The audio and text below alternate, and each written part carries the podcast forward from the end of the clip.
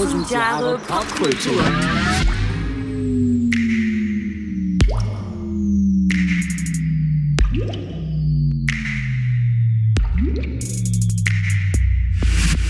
Herzlich willkommen zu Tausend Jahre Popkultur Kultur, Kultur.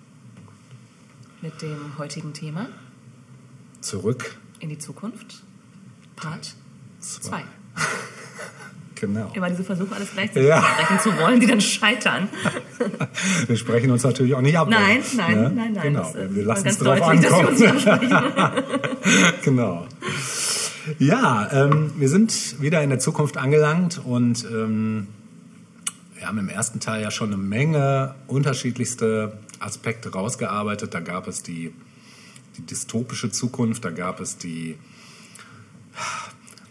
wie sag ich, schön geredete, retrofuturistische, utopische, genau.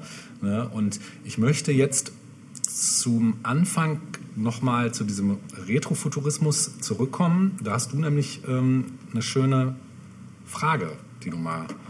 Ja, ich habe letzte Woche kurz eine Frage im Off gestellt. Da hast du gesagt, bitte stell mir die nochmal, wenn es nochmal darum geht. Genau. Äh, weil ich ein bisschen verwirrt war kurz. Und da kam diese Frage, nämlich, ist nicht Futurismus immer Retrofuturismus? Äh, ausgehend von der Tatsache, dass, ähm, wenn wir uns die Zukunft forschen, wir das ja immer aus unserer jetzigen Perspektive aus tun. Richtig. Und sobald. Oh Gott, ich hatte irgendwo ein Zitat gefunden. Warte mal, wer hat das denn? Ach, das habe ich irgendwo auch in der Vorbereitung gesehen von Tennessee Williams. Ich wollte es mir noch aufschreiben, habe es dann gelassen. Ja. Wonach wir immer in der Vergangenheit leben, weil sobald ich das hier ausspreche, ist es ja schon vergangen. vergangen, vergangen, vergangen. ist das nicht ja, gruselig? Ja, stimmt. stimmt. Dementsprechend ist ja auch immer Futurismus Retrofuturismus, Ja, weil ist- es immer aus der jetzigen Zeit heraus Es ist, geschieht. es ist ganz schwierig, weil ähm, ich glaube, deutlich wird das an dem Genre, was ich jetzt ähm, auftischen werde, ähm, weil es tatsächlich natürlich die Rolle spielt, ja, in welcher Zeit ist das Ganze ähm, mehr oder weniger entstanden oder wann wurde der Film gedreht oder wann wurde das Buch geschrieben oder wie auch immer. Also sprich, was spielt damit rein aus der jeweiligen Zeit. Es gibt aber auch da immer wieder Beispiele für Bücher und Filme, die ja, an einen Punkt gehen, der so noch nicht klar sein kann, weil er noch in der Zukunft liegt. Also sprich, in einer Zeit liegt, die, wo wir noch nicht sind, erstens. Zweitens, ähm, dann eben eine Herangehensweise hat, die, ich sage mal, eher dystopisch ist als utopisch, also sprich, die eher das Negative sieht, also eher die schlechten Entwicklungen. Und da kommen wir in einen Bereich, nämlich jetzt, äh, der euch allen wahrscheinlich vom Wort her auch geläufig ist, dir mit Sicherheit auch, nämlich, ich hatte es auch im ersten Teil schon erwähnt, nämlich der Begriff des Cyberpunks. Und der Begriff des Cyberpunks ist ja letzten Endes das, was ähm, das, der größt anzunehmende Unfall, nenne ich es jetzt mal, der theoretisch passieren könnte, wenn man das Ganze in einem Licht betrachtet, was eher negativ ist. Ja? Ich muss mich ganz kurz korrigieren. Mhm. Das Tennessee Williams Zitat habe ich falsch wiedergegeben. Es ging nicht um, dass immer alles Vergangenheit ist, sondern alles Erinnerung. Ah, okay. Erinnerungen an die Zukunft. Ja. Also auch das ist jetzt schon, jetzt schon, jetzt schon, jetzt schon, jetzt schon Erinnerung, Erinnerung, Erinnerung. Ja, ja, stimmt, stimmt. Ja, man darf da nicht so viel drüber nachdenken, Nein. sonst wird man Nein, wahnsinnig. Ne? Aber ähm, also beim, beim Cyberpunk ist es so, dass ähm, zum Beispiel, wenn man jetzt mal, was nehmen wir denn mal als Beispiel? Ähm, aktuelles Beispiel für für Cyberpunk in, in der Realität, finde ich, sind, wenn man sich aktuelle Roboterentwicklungen im Bereich der Waffentechnologie anschaut. Also wenn man sieht, wie so ein, wie so ein, wie so ein Konzern, wie äh, dieser Ami-Konzern, wo ich auf den Namen gerade nicht komme, wenn man da mal aktuelle Produktvideos sieht von Robotern, wie zum Beispiel so Hunderoboter oder irgendwelche äh, Roboter, die einfach mal aus dem Stand irgendwie drei Meter hochspringen können und solche Sachen, da wird mir dann Angst und Bange, weil ich genau weiß, diese Entwicklung geht in Richtung, das kann ganz schnell kippen. So, das ist so, sind so Sachen, die kriegen übermenschliche, also klar haben die natürlich übermenschliche Fähigkeiten, weil es sind keine Menschen, die sind künstlich, die können ganz andere Sachen. Wenn da dann aber auch noch eine künstliche Intelligenz ins Spiel kommt, die, die so nicht mehr, also die sich verselbstständigt vielleicht auf eine Art und Weise, dass sie als, uns Menschen als Gefahr zum Beispiel ähm, rezipiert, dann, naja, dann kommen Aber wir... ist das denn realistisch? Naja, weiß man ja nicht. Ne? Also das sind so Also das stelle Bereiche, ich mir sehr unrealistisch vor tatsächlich, Wie meinst du? dass Technik äh, ein Bewusstsein entwickelt. Tja, Also das ist sofern, sofern ist das gar nicht mehr. ich weiß nicht auf welcher Grundlage. Also Naja, du hast ja, wenn du schon siehst, was die heutigen Algorithmen können, ähm, in den sozialen Netzwerken zum Beispiel, was die ähm, heutigen Algorithmen schon können aufgrund deiner, deines Verhaltens, wie die dich einsortieren können, wie schnell die dich auf dem Schirm haben, wie gezielt du mit Werbung bombardiert wirst, wie gezielt ja, aber das dein ja Verhalten. programmiert oder derjenige, der es programmiert Ja, aber wer sich, da, wer ist sich darüber äh, bewusst? Viele sind sich darüber gar nicht bewusst, glaube ich. Aber das, also die Frage ist ja, macht äh, das System das von sich aus?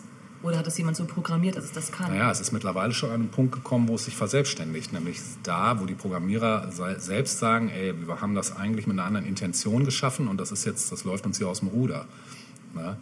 Also sprich, ähm, da gibt's, habe ich glaube ich schon mal, die Doku habe ich schon mal erwähnt, das Social Dilemma. Da geht es jetzt Ja, zwar genau, aber speziell das ist dann ja nur das Einsatzgebiet, das sich dann vielleicht ändert, aber nicht das System selbst. Also, weißt du, was ich meine? Es ist nicht so, dass das System sich, gesagt, sich quasi denkt. nee, das, das ähm, stimmt, das ich, muss ähm, jemand tun. Mhm. Ich verändere mich jetzt mal. Ich verändere mich selbst, ohne menschliches äh, Das stimmt. Zutun. Die Frage ist, ob das aber nicht tatsächlich passieren könnte. Das ist so Genau, die da Frage, die im Raum frage steht. Mhm. halt, wie, wer, wie könnte das möglich sein? Also, ja, also ich sag mal, unreal unrealistisch. ja, Bis es dann soweit ist. Wir wünschen es uns mal nicht. ähm, ich gehe mal erstmal gerade so Ja, ein bisschen bitte. rein in die Materie. ja. Also ähm, ja, Cyberpunk, gebildet aus dem Begriffen Cyber ähm, für Steuern oder Lenken, altgriechisch. Und Punk ist eine dystopische Richtung der Science-Fiction-Literatur. Und in, die entstand ebenfalls in den 80ern, genauso wie äh, Steampunk. Und der Begriff tauchte äh, erstmals 1980 in einer gleichnamigen Kurzgeschichte von Bruce Bethke auf und wurde schließlich von äh, Gardner Do- Dozois, ich weiß nicht, wie der gesprochen wird, Dozois oder so, äh, oder Dozois, Never never heard of him, geprägt, um die Werke von William Gibson, speziell die Neuromancer-Trilogie, die ist relativ bekannt, zu beschreiben. Cyberpunk gilt als der Film Noir unter den Science-Fiction-Genres. Das könnte man also schon mal so vorweg sagen. Im Unterschied zu den klassischen Utopien vieler anderer Science-Fiction-Genres ist die Welt des Cyberpunk nicht glänzend und steril sauber, sondern düster und von Gewalt und Pessimismus geprägt. Und entstanden in den 80ern spiegelt sie die aufkommende Kritik gegen die als zunehmend empfundene Kommerzialisierung und Urbanisierung wider. Und in dieser Dystopie werden die Staaten von großen Konzernen kontrolliert, die die staatliche Monopolmacht für die Zwecke missbrauchen und so weiter, wodurch die in ähm, entwickelten Ländern zuvor vorhandene physische und ökon ökonomische Sicherheit äh, des Individuums verloren gegangen ist. Äh, und das Versprechen einer besseren Welt durch technologischen Fortschritt wurde nicht eingelöst. Ne? Ähm, ja, die Hochtechnologie dient eben nicht dem Wohl des Menschen, sie wird zur allgemeinen Überwachung und zum Tuning lebender Organismen mittels Cyberware eingesetzt. Also man kann sich selber dann ab einem gewissen Punkt auch pimpen mit irgendwelchen Implantaten und sonstigen Geschichten. Genau. Brüste, oder? das ist noch die harmlose Form. Krass ist, wenn du dann, keine Ahnung, irgendwie Beine sechs hast. Millionen Dollar Mann. Ja, genau. Bestes Beispiel. Genau. Hm. Wobei der ja noch gut war. Der war gut. Der war gut, ne? genau. Ja, einige Leser und Kritiker sehen in dem Szenario so Einflüsse der Kapitalismuskritik natürlich. Hm, Die Konzerne haben die Macht übernommen, Regierungen gibt es keine mehr oder spielen eine sehr untergeordnete Rolle. Für Ordnung sorgen private paramilitärische Sicherheitsdienste. Und die Grenze zwischen Realität und Fiktion verschwimmt oft mit Technologie, die mit dem von äh, William Gibson geprägten Begriff des Cyberspace, also eine ähnliche Technologie wird bei Neil Stevenson Metaverse genannt, oder SimStim, habe ich vorher auch noch nie gehört. Vor diesem Hintergrund zeichnet Cyberpunk oft das Bild einer Subkultur, die gleichsam als Gegenpol zu einer neuen Weltordnung ohne soziale und persönliche Sicherheit entstand. Beliebt sind an dieser Rolle natürlich die Hacker. Und die Hauptfiguren sind meist die Verlierer dieser Entwicklung. Es sind Glücksritter und Abenteurer, die oftmals unfreiwillig ein Leben abseits der Großkonzerne im Schatten der Gesellschaft führen. Und viele Erzählungen setzen wie als Protagonisten der Macht und Skrupellosigkeit der entfesselten Konzerne entgegen. Genau. Ja, und jetzt kommen wir nämlich zu dem interessanten Teil. Also der Vorreiter des Ganzen, der gab, gab äh, aus den 60er Jahren von Philip K. Dick, der mit äh, Träumen Androiden von elektrischen Schafen 1968 die Romanvorlage zum Film Blade Runner lieferte und viele wichtige Themen des späteren Cyberpunks vorweg nahm der und obwohl er schon ähm, kein Protagonist des Cyberpunk war. Wegweisend war auch John Brunner, insbesondere mit seinen Romanen Morgenwelt von 68 und Der Schockwellenreiter von 1975, auch relativ bekannt.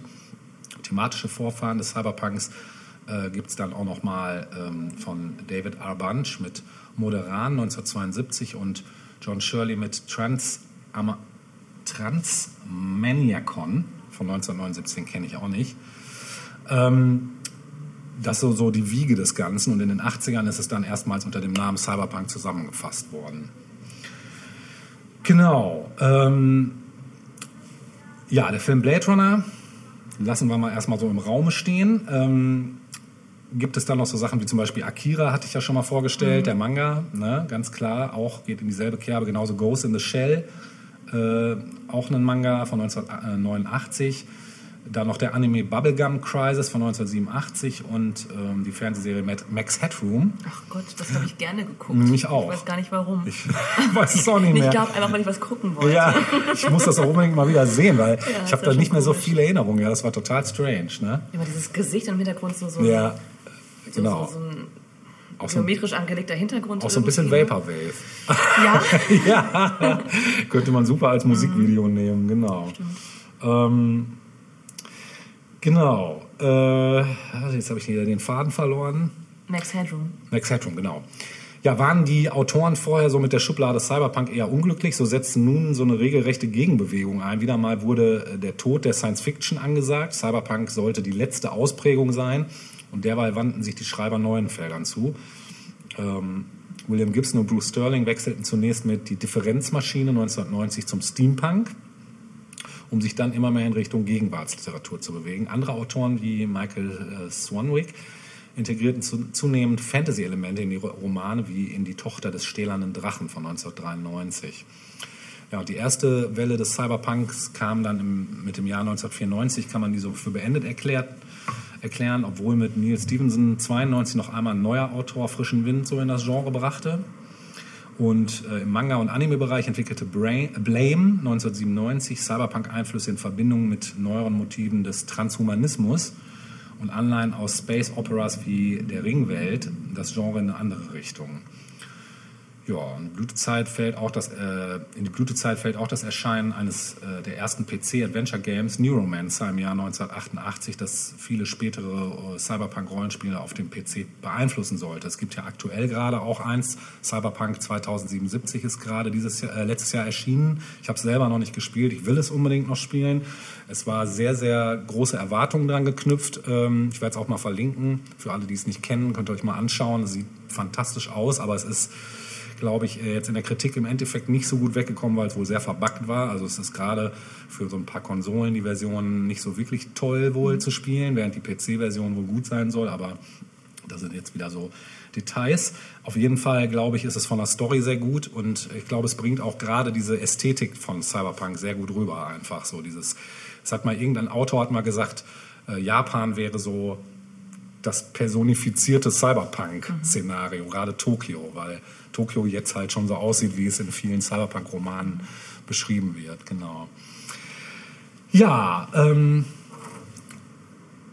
zentrales Motiv vielleicht noch, das ist wichtig, ähm, erscheint das sich mit der Technik verbindende menschliche Ego. Das ist so äh, eines der großen Themen beim Cyberpunk. Also sprich, dass Maschine und Mensch werden immer mehr so eine Einheit.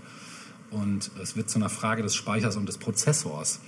Und der biologische Aufbau des Menschen wird zunehmend mit der Funktionsweise des Computers verbunden. Das Medium des Computers und des Internets wird zu einer Parallelwelt, in die sich das äh, Individuum selbst äh, rekonstruiert oder konstruiert.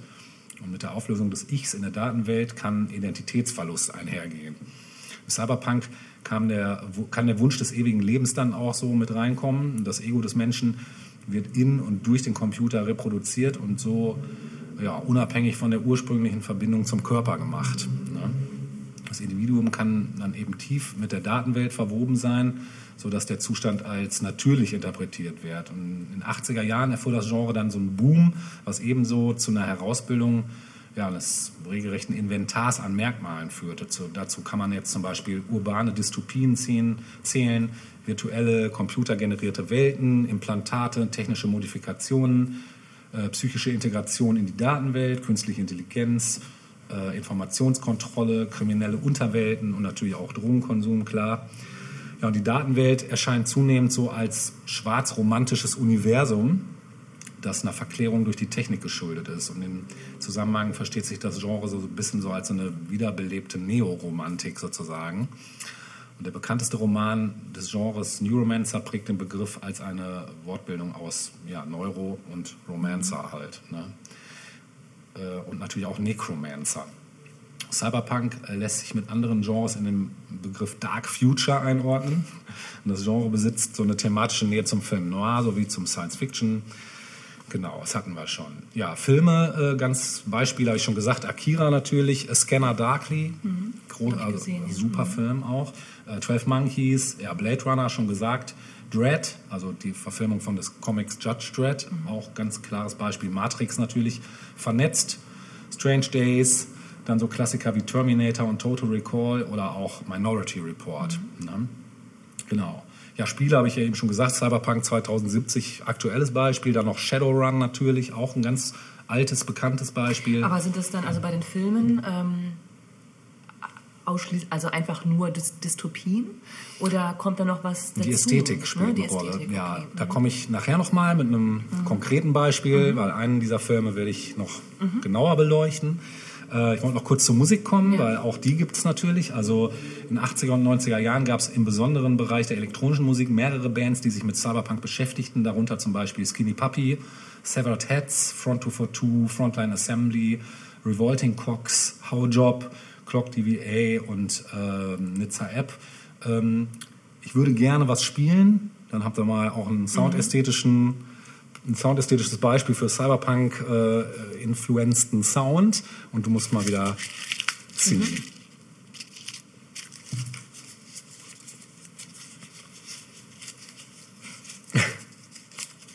Wieder gut gefaltet. Mhm. Nummer zwei. Nummer zwei. Dann hören wir, glaube ich, wir hören, meine ich, von Front 242 mhm. das Stück Headhunter. Viel Spaß damit.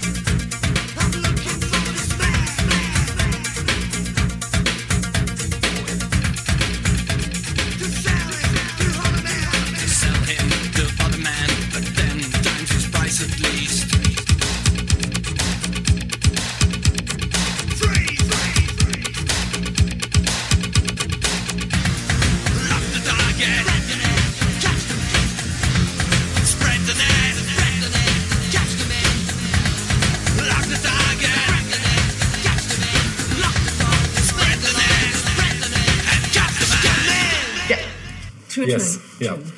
Schön, schön. So viel zum dystopischen Cyberpunk erstmal. Ja. Äh, Ich habe vorhin schon kurz gesagt im Off, als die Musik lief, dass wir gleich die Erde verlassen werden. Jetzt wird es aber mal so richtig Science Fiction. Ja. Also für alle die, die darauf jetzt äh, schon lange gewartet haben. Ähm, jetzt jetzt, jetzt äh, ist es soweit. Geil. Geil. Bin Und gespannt. zwar, ich muss dazu sagen, dass ich äh, keine Science-Fiction-Leserin bin. Aber Schauerin. Auch eigentlich nicht Schauerin. Warum auch immer. Ähm, aber in den letzten Jahren tatsächlich, das, auch das habe ich vorhin kurz zu dir gesagt, äh, irgendwann gemerkt habe, dass Science Fiction ja gar nicht so blöd ist. Das ist ja mein Reden. Ähm. Vor allem, wenn es gut gemacht ist und immer einen Bezug zur, zum Menschen hat und zur, zur jetzigen Zeit und so weiter. Ne? Das, ähm, die, äh, das nächste Thema, was ich ansprechen möchte, ist äh, ein Buch tatsächlich. Ähm, und ähm, passt ganz gut zur aktuellen NASA-Mission Perseverance. Also äh, ihr habt sicherlich noch vor Augen, wie jetzt vor ein paar Wochen im Februar des Jahres ähm, die, die Landung der NASA, der, der NASA-Mission Perse Perseverance auf dem Mars stattgefunden Genau. hat. So. Und um den Mars soll es nämlich jetzt gehen. Geil. Der Mars, quasi der ewige Planet, den wir, wir als Menschen immer vor Augen haben, wenn es darum geht, ein neues Zuhause zu finden. Das macht mobil. Mars macht viel. ja. Äh, und zwar soll es um die Martian Chronicles gehen, die Mars-Chroniken. Ah, ähm, ich glaube, das habe ich dir geliehen. Ja, ist richtig. Vermutlich noch nicht gelesen. Ja, doch, natürlich. Ach, du hast es schon Ich hab's dir gelesen. doch schon okay. wieder gegeben. Ha, hast du das? Ja, Ja. guck. Habe ich Äh, hättest gelesen. heute auch nochmal mitbringen können Habe ich in eigentlich. Vietnam gelesen. Oh, auch auf einem anderen Planeten. Ja, auch auf einem anderen Planeten. Das passt auch sehr gut. Äh, ja, von Ray. Bradbury. Ja. Ähm, den meisten wahrscheinlich bekannt durch Fahrenheit 451. Das Ah, ist ja. so der, einer der Klassiker unter den Dystopien. Ne? Mhm. Ähm, und Ray Bradbury, Bra- Bradbury war tatsächlich ein, ähm, ein Science-Fiction-Autor. Ja. Äh, ähm, obwohl jetzt Also beispielsweise. Fahrenheit. Bitte? Hat nur Science Fiction geschrieben. Fragst du das oder ja. sagst du das? Ja, frage ich. Ja, ähm, ähm, also zumindest hat er so angefangen und was ich so gesehen habe, scheint auch das meiste aus dem Genre zu sein. Mhm. Ja, selbst Fahrenheit ist ja im Grunde genommen, es spielt ja in der Zukunft. Absolut, ne? Ähm, wobei es dann doch, ich, ich würde es eher, falls es da jetzt Unterschiede gibt, als Dystopie einordnen, als klassische, also ähnlich ja. wie 84 Ja. oder so. Ne? Schöne neue Welt, das sind ja so die drei Ja. großen Klassiker eigentlich. Ähm, wobei ich inzwischen auch sagen muss, dass ich Fahrenheit am, am, am liebsten von den dreien mag. Ja, das ist super. Ja. Ja, aber kommen wir zurück zu den Martian Chronicles, zu den Mars-Chroniken. Das Buch ist erschienen 1950. Und wenn ich sage Buch, dann ist es eigentlich eher eine chronologische Zusammenstellung von Kurzgeschichten.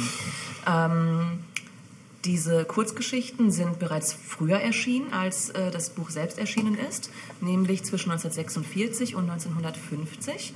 Und ähm, zwar vor allem in verschiedenen Sci-Fi-Magazinen. Also Bradbury hat die da halt veröffentlicht.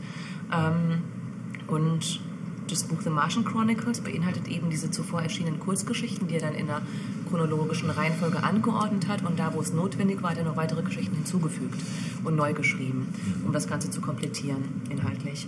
Ähm, bevor das Buch erschienen ist, hatte ähm, der Verlag Doubleday and Company 1949 die Idee, dass man das Ganze als Buch rausbringen müsste ähm, und das Ganze quasi zu einem Roman zu verweben. Ähm, seit Erscheinen des äh, Romans 1950 hat es verschiedene Auflagen durch verschiedene Verlage gegeben. Ähm, 1997 hat es eine komplett neue Edition gegeben mit veränderten Jahreszahlen in den, in den Geschichten. Also die, die Geschichten selbst tragen oder die Kapitel tragen immer Jahreszahlen. Und inzwischen sind diese Jahreszahlen, haben wir die längst überholt. Ah, stimmt, und deswegen, ähm, weil nämlich die erste Story 1999 im Original beginnt und wir aber dann irgendwann das Jahr 97 hatten und unsere Mars-Expeditionen immer noch nicht so weit waren, dass wir bemannt dorthin fliegen könnten, ähm, wurde eben entschieden, dass, ähm, dass, diese, dass, dass die Zahlen verändert werden und quasi in die Zukunft verlegt werden. Das heißt, wer jetzt diese neue Edition kauft, ähm, ich glaube, da sind die Originalzahlen immer durch einen Schrägstrich von den neuen Zahlen Ah, sozusagen okay. getrennt. Aber da komme ich gleich mal drauf zu sprechen. Ähm, das Buch selbst ist in, ist in drei Hauptteile aufgeteilt und diese drei Hauptteile umfassen nochmal mehrere Kapitel. Der erste Teil umfasst zweieinhalb Jahre, und zwar von Januar 1999 beziehungsweise in der jetzigen Fassung 2030 äh, bis zum Juni 2001 beziehungsweise Neufassung 2032. Ähm, insgesamt hat dieser erste Teil sieben Kapitel und es beginnt mit Erkundungsmissionen der USA von der Erde zum Mars. Ähm, es sind insgesamt vier Erkundungsmissionen, die dort stattfinden in diesen Kapiteln.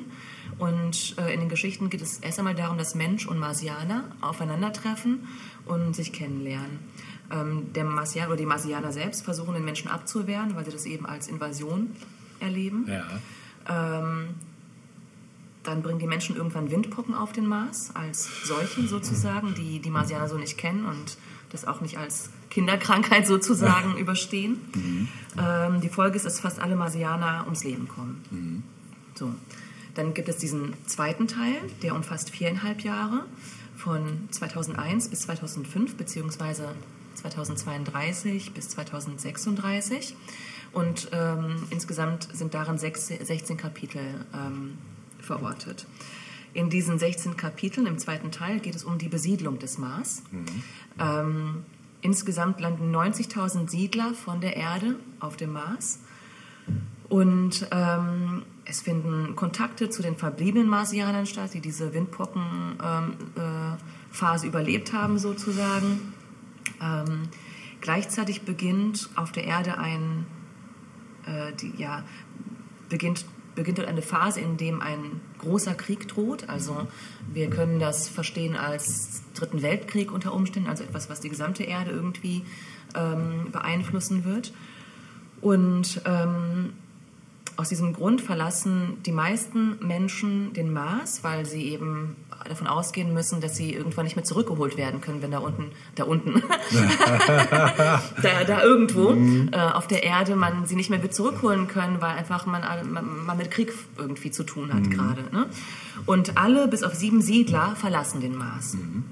Ähm, tatsächlich kommt es dann auch dazu, dass der Kontakt Erde-Mars abbricht, aufgrund des inzwischen ausgebrochenen globalen Krieges. Und ähm, im dritten Teil ist es dann so, ähm, der spielt, der umfasst sechs Monate äh, und spielt von 2026 bis 2000, von April 2026 bis Oktober 2026, beziehungsweise neues Datum 2057 bis ähm, ja, Oktober 2057. Ähm, das wäre dann quasi, ich gucke nochmal kurz, ähm, ja, 20 Jahre später sozusagen. Also der dritte Teil ähm, umfasst die Zeit 20 Jahre nach dem zweiten Teil. Inzwischen ist es so, dass die verbliebenen Siedler auf dem Mars, ähm, also die verbliebenen, verbliebenen menschlichen Siedler auf dem Mars, die Rückreisewelle verpasst haben. Also ähm, als eben dieser Krieg dort ausgebrochen ist auf der Erde, äh, sind eben die meisten wieder zurück, aber es gab eben andere ähm, Menschen auf dem Mars, die in irgendwelchen Ecken waren, wo sie davon nichts mitbekommen haben oder es anderweitig nicht geschafft haben und stecken quasi auf dem Mars fest. Ähm, und sie hoffen auf ein Raumschiff, das von der Erde kommt, aber auf der Erde hat es eben einen Atomkrieg gegeben und das wird nicht passieren. Ähm, allerdings haben es einige Menschen geschafft, von der Erde auf den Mars zu fliehen. Ähm, ja, ich will gar nicht so viel dazu erzählen, weil ähm, die Geschichten, also jede Geschichte umfasst quasi eine, eine eigene, eine eigene eine eigene Welt sozusagen, eine eigene Erlebniswelt auf dem Mars. Ähm, die, die grobe Klammer ist das, was ich gerade erklärt habe. Also der erste Teil eben die Besiedlung, beziehungsweise die ersten Kontakte, dann eben der zweite Teil die Besiedlung und das Kennenlernen und die Reaktionen der Marsianer und eben der dritte Teil, ja, die verbliebenen paar Leute und wie sie damit umgehen, letztlich dort. Ein neues Leben beginnen zu müssen, sozusagen. Und zwar nicht mehr als Menschen, sondern auch als Neumarsianer, sozusagen. Ähm, es sind teilweise extrem abgefahrene Sachen, also sehr abgefahren teilweise, aber total geil. also ich finde es extrem äh, empfehlenswert. Ich weiß Mhm. Ja, nicht, wie es dir gegangen ist super, äh, ja. beim Lesen, Ja. aber so jede Geschichte bringt irgendwie eine neue Welt irgendwie so. Ne? Ja, total. Ähm, es ist sehr extrem menschlich, also man erkennt ganz vieles wieder. Also Geil Stichwort geschrieben auch. ist geil geschrieben. Ähm, man, man, man erkennt teilweise natürlich auch das, was wir von der Erde eben kennen, dass ähm, die, die Kolon, Ko- die Kolon, die, das Erobern, das Erobern äh, anderer Gebiete, Stichwort die Eroberung Amerikas zum Beispiel, auf die Bradbury natürlich auch irgendwie Bezug nimmt, wenn es darum geht, den Mars zu erobern. Ne?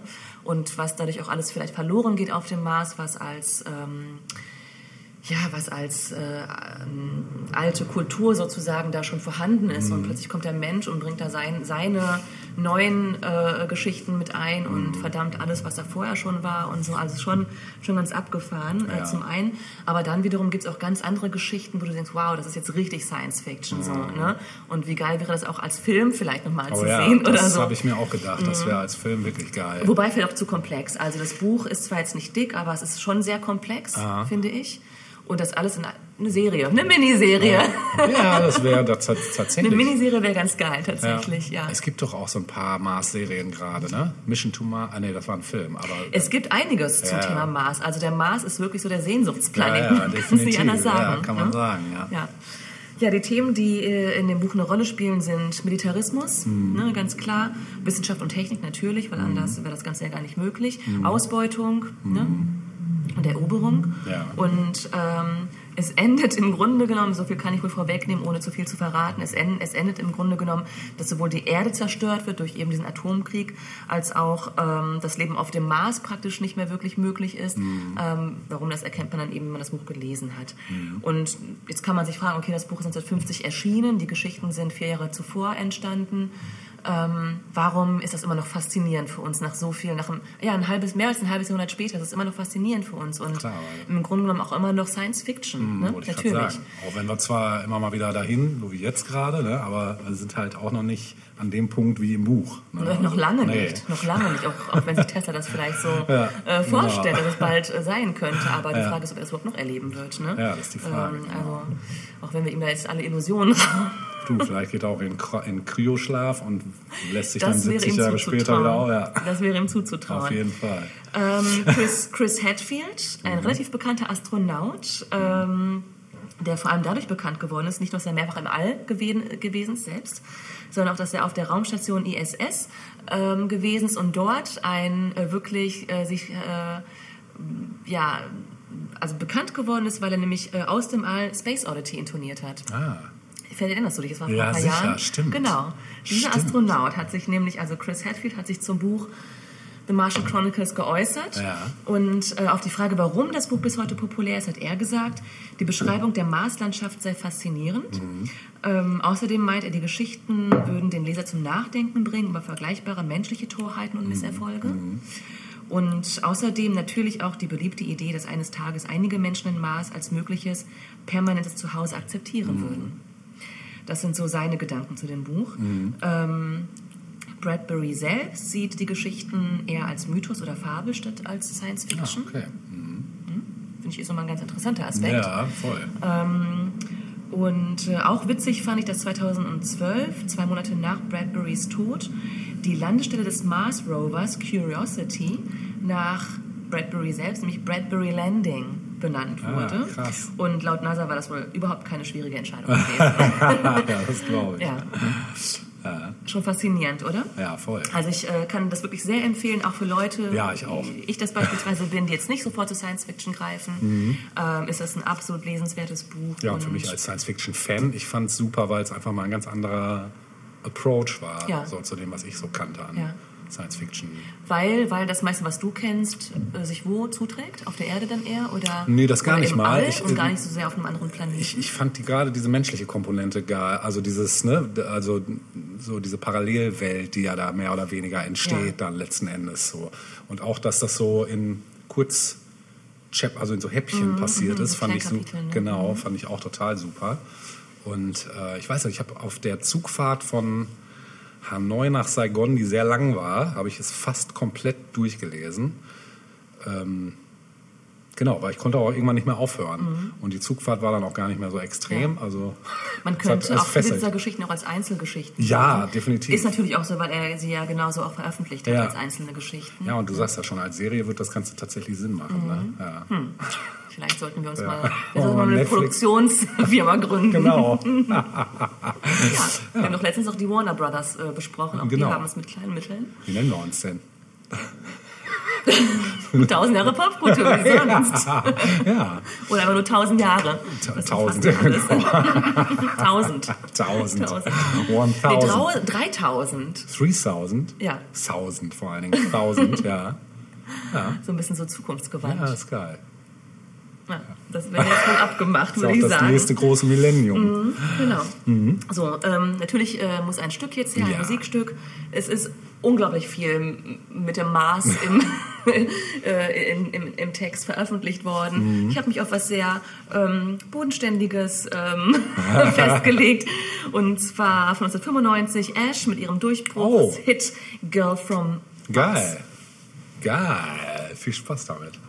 Do you remember the time when you were girl from Mars? I don't know if you knew that. I would stay up playing cards and you were into and cigars. And she never told me her name. I still love you, the girl from Mars.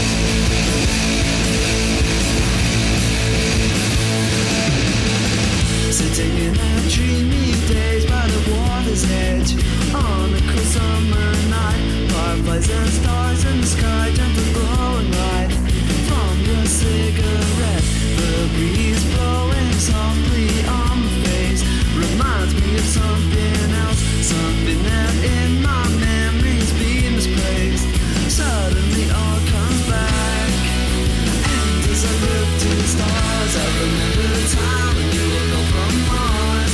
I don't know if you knew that. Oh, Always there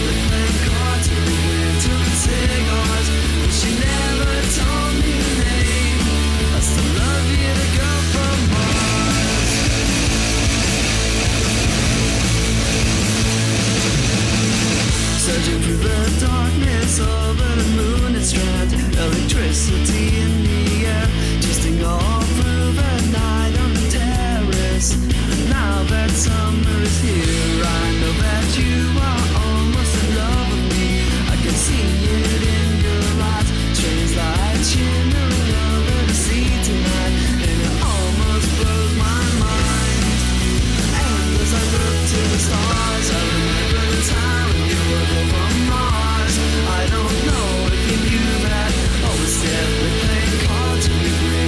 sing on.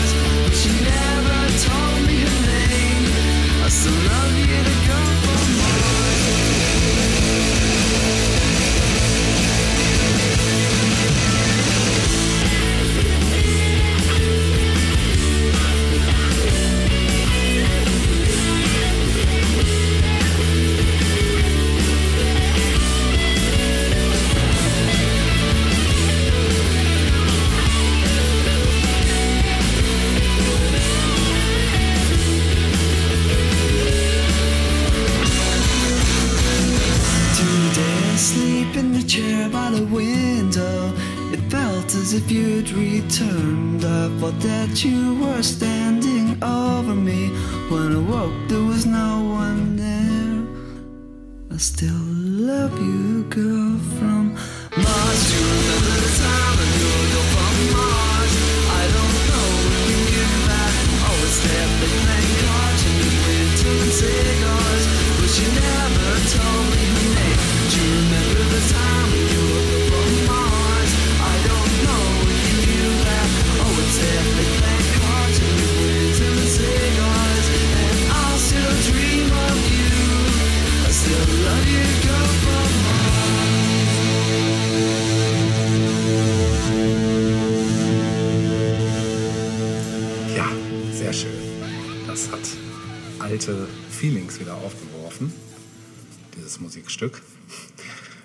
mir, ich mache mit einem Thema weiter, was quasi zahnradtechnisch da reingreift, wo du schon gerade partiell warst, nämlich in das Thema ähm, Weltraumtourismus, wenn du so willst, oder beziehungsweise Eroberung des Weltraums im weitesten Sinne.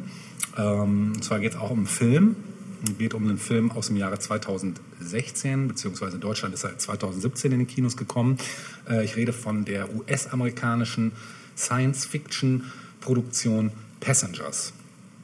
Hast du den gesehen? Nein. Okay. Was nicht ist, kann noch werden. In den Hauptrollen sind hier Jennifer Lawrence und Chris Pratt zu sehen.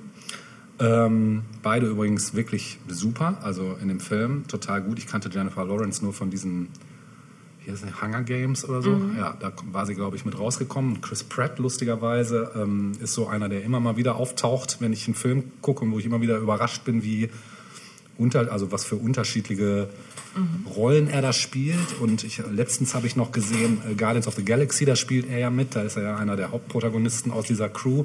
Auch super. Aber da, dazu will ich jetzt gar nicht kommen. Also Passengers, ähm, in dem Sinne mal eine etwas andere Art von Science-Fiction-Film, weil es nämlich so eine Art, ja, man kann schon fast sagen, Ro- Science-Fiction mit Rom Romantic-Einschlag ist. Ne? Und zwar ist es so, ich, kurz zum Plot, also im 24. Jahrhundert verwaltet und erschließt die Homestead Company, die erschließen außerirdische Kolonien und organisieren dann interstellare Passagen für Auswanderer. Also man kann quasi dann auf andere Planeten auswandern, wenn man möchte. Und eins dieser Raumschiffe, äh, die durch den, äh, durch den Autopiloten äh, gesteuerte Avalon, so heißt das Raumschiff, befindet sich mit 5000 in Tiefschlaf versetzten Passagieren mit halber Lichtgeschwindigkeit auf dem Weg zur Koloniewelt Homestead 2. Äh, eines Tages ähm, durchquert dieses äh, Raumschiff, äh, das so ein Schutzschild auch hat, ein Asteroidenfeld und setzt seinen Flug aber erstmal scheinbar unverändert fort. Ähm, doch kurz darauf öffnet sich aus Versehen oder au- aufgrund einer technischen Fehlfunktion äh, die Schlafkapsel des Mechanikers Jim Preston, gespielt von Chris Pratt, und zwar 90 Jahre vor der geplanten Wegzeit. So, er ist der einzige wache Mensch auf diesem riesigen Schiff und äh, ja, versucht erfolglos erstmal seine Schlafkapsel wieder in Gang zu bringen. Das klappt aber nicht. Später dann im Kontrollraum äh, versucht er dann in andere Sicherheitsbereiche zu gelangen, weil er möchte einen Notruf äh, senden zur Erde. Das hilft ihm aber auch nicht weiter, also er kommt da nicht weiter. Und ähm, denn aufgrund von dieser Entfernung halt, die das Raumschiff schon zur Erde hat, würde er eine Antwort erst in fünf- 55 Jahren äh, kriegen. Das würde ihm nicht so viel bringen. Ne? Genau. Er hat halt den, diesen gesamten Passagierbereich äh, dieses Raumschiffes mit diversen Sport- und Unterhaltungseinrichtungen hat er für sich alleine. Äh, einzig der Barkeeper Arthur, das ist ein Android, der ist sein Gesprächspartner, weil der ist natürlich permanent wach und äh, mit dem kann er dann Aber halt. wozu braucht man denn all diese Annehmlichkeiten, wenn man ohnehin schläft? Naja, weil die ja irgendwann aufwachen. Ja. Also die sind ja dann, wie gesagt, er ist jetzt 90 Jahre zu früh. Also in 90 Jahren wären die ja, Ja. alle aufgewacht Ja. letzten Endes und dann wären sie ja noch eine Weile unterwegs gewesen. Also die Aha, wären jetzt nicht okay, ich aufgewacht und angekommen, Ach so, sondern ich mir das vorgestellt, Genau. ja. Ne? Und ähm, genau, also er hat halt diesen Androiden nur als Gesprächspartner und äh, nach über einem Jahr alleine erträgt er so diese Einsamkeit eigentlich so gar nicht mehr und ist halt wirklich komplett fertig mit der Welt. Er will sich auch das Leben nehmen. Ähm, und äh, will, das misslingt ihm. Er trifft dann irgendwie in dieser Passagierhalle, äh, trifft er auf die Schlafkapsel der Journalistin Aurora Lane, die ist gespielt von Jennifer Lawrence. Und bei, beim intensiven Studium ihres online abrufbaren Persönlichkeitsprofils verliebt er sich in sie, ohne sie überhaupt je erlebt zu haben. Und holt sie nach einem langen Kampf mit sich selbst und seinem Gewissen, holt er sie dann auch aus Wow, dem Tiefschlaf. Genau. Er lässt sie jedoch in dem Glauben, dass auch ihre Schlafkapsel versagt habe. Ja, die beiden werden nach einiger Zeit dann tatsächlich auch ein Paar und fügen sich so in ihr Schicksal ein. Und ein Jahr später möchte der Jim ihren Heiratsantrag machen, doch dann ähm, erfährt sie aus Versehen von dem Androiden Arthur, dass Jim sie absichtlich aufgeweckt hat.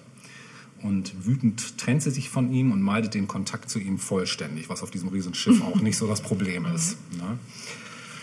Ja, wie das dann so mit sich bringt, ist auf diesem Schiff dann immer häufiger, häufen sich irgendwelche Systemausfälle plötzlich, je länger das unterwegs ist. Also die Technik macht nicht mehr so richtig mit. Und ähm, da spielen dann Reinigungsroboter mal verrückt oder es fällt kurzzeitig die künstliche Schwerkraft aus und solche Scherze, sodass Aurora äh, fast in einem umherfliegenden Wasserblase äh, des Schwimmbeckens fast ertrinkt. Ähm, ja, dann erwacht aber auch noch der Deckoffizier Gas Manus, Mancuso Und dank seiner Sonderbefugnisse erhalten die drei dann Zugang zu den streng gesicherten Informationen und gesperrten Bereichen des Schiffs. Und Gus kann die Fehlerkette dann auch nachvollziehen und so erste Ideen zur Behebung entwickeln. Dadurch, dass aber seine Schlafkapsel eben auch äh, versagt hat und defekt war, wurden seine Organe so stark geschädigt, dass er später stirbt. Und ja, bei der Suche nach dieser Ursache für diese Systemausfälle entdeckt Jim dann, dass ein Meteorit die Außenhülle des Schiffs und mehrere Wände durchschlagen hat. Und das hat das Ganze halt eben negativ beeinflusst, genau.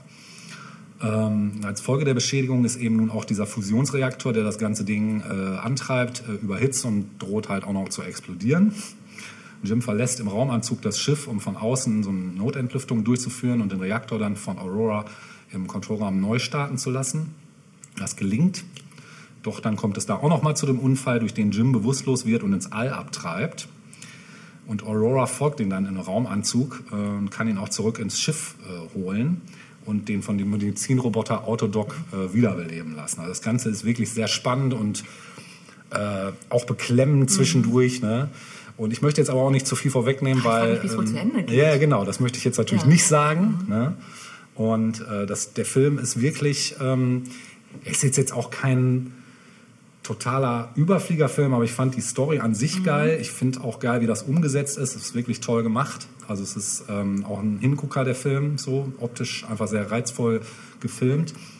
Ja, die Kritiken, da ist er am Anfang nicht ganz so gut äh, weggekommen. Äh, da wurde vielfach kritisiert, der Film habe irgendwie nicht halten können, was das Marketing versprach. Ich habe ehrlich gesagt damals nichts von diesem Film mitgekriegt. Ich habe den also erst, glaube letztes Jahr habe ich den erst gesehen, weil ich irgendwie, glaube ich, bei Amazon oder irgendwo drüber gestolpert war. dachte hier, komm, guckst du dir jetzt mal an und war wirklich positiv überrascht, genau. Ähm,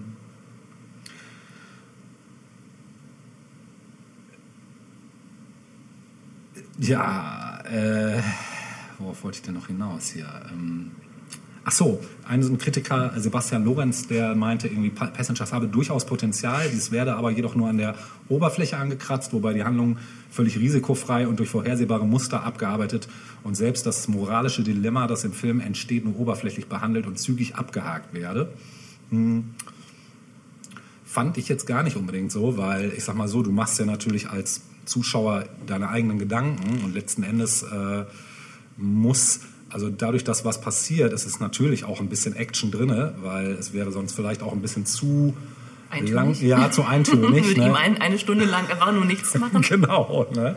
Und das war, ich fand, es war schon so ein Film, der im Nachhinein doch noch zum An, äh, Nachdenken anregt. Auch, Und es könnte auch ein guter Actionfilm sein, der im Alt spielt. Genau, Auch das ist eben, doch genau. okay. Ne? Richtig. Und das war ja alles. Es war Ja. ja sowohl Action als auch Ja. Mhm. Romantik. Also es war ja für fast alle was dabei, Science Fiction und ne, genau. Und ich möchte gerne noch, ich habe mal so ein bisschen überlegt, was könntest du hier spielen so, weil äh, aus dem Soundtrack, der war zwar auch okay, aber aus dem Soundtrack wollte ich nichts spielen. Hab gedacht, wir sind, haben das Thema Zukunft, was nehmen wir denn mal? Es geht um irgendwo auch um Liebe in dem Film. Wie wäre es denn mal? Es gibt doch von David Bowie gibt es auch Modern Love. Ist auch ein schönes äh, Stück, aber nicht im Original. Ich meine, es ist im Original auch cool, aber ich habe mal geguckt, gibt es irgendwelche coolen Coverversionen? Und es gibt tatsächlich, und jetzt kommt's, von einem deutschen äh, Berliner ähm, Elektronikmusiker namens Robert Koch, zusammen featuring mit ähm, Delia äh, de France, eine Coverversion von diesem Stück die ich sehr, sehr gelungen fand, die das Ganze mal in einen völlig anderen musikalischen Kontext bringt. Und das möchte ich euch gerne zum Besten geben jetzt. Also Robert Koch featuring Delia, oder Delia de France mit Modern Love.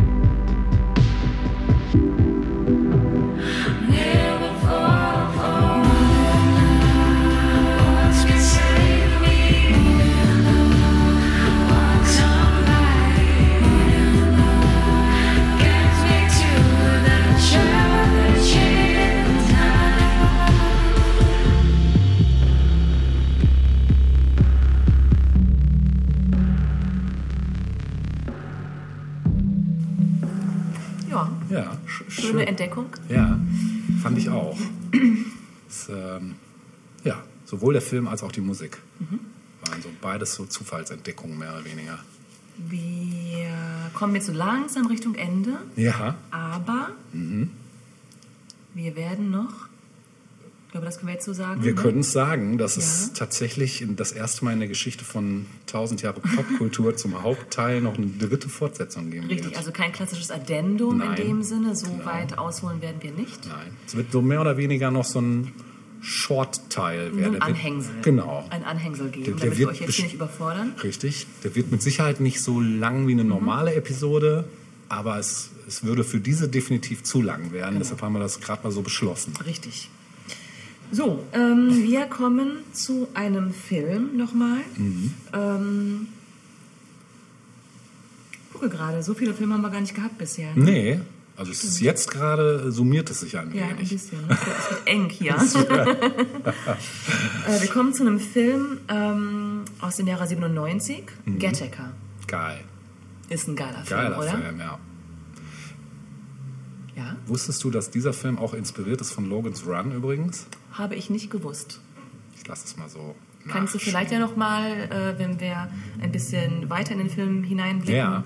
mal, äh, falls du das weißt, Ja, ja. Äh, wo sich da die Bezüge zu finden lassen. Kann ich auf jeden Fall. Ich kann Sehr auch direkt ein, reingrätschen, wenn ich darf, wenn, Auf jeden wenn Fall. du was So, sagst. so, und ich sag, sobald hey, du was das. äh, zu sagen hast, Okay. aber wichtig muss es sein. Ja, das ist das. Ja, gut, so. das da kann ich nicht garantieren. Okay, kommen wir zu, der, zu den Rahmeninfos. Ja. Also 1997. Ja, Ähm, echt ist der von 97 Es schon. ist krass, ich wollte gerade sagen, nichtsdestotrotz, der wirkt wie gerade eben aufgenommen Ja, eigentlich. ja. Ne? Und ist auch immer noch genauso Ästhetik her. aktuell. Ja, auf jeden Fall. Zur Ästhetik kommen wir gleich noch.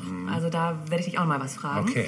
äh, und deinen Input erhoffen. Ähm, Regie und Drehbuch stammten von Andrew Nickel. Interessanterweise hat der noch einen anderen Film ged- gedreht, nämlich die Truman Show, Ach. die auch eigentlich ganz gut gepasst hätte, finde Ja, ich, in äh, unsere definitiv. jetzige Episode.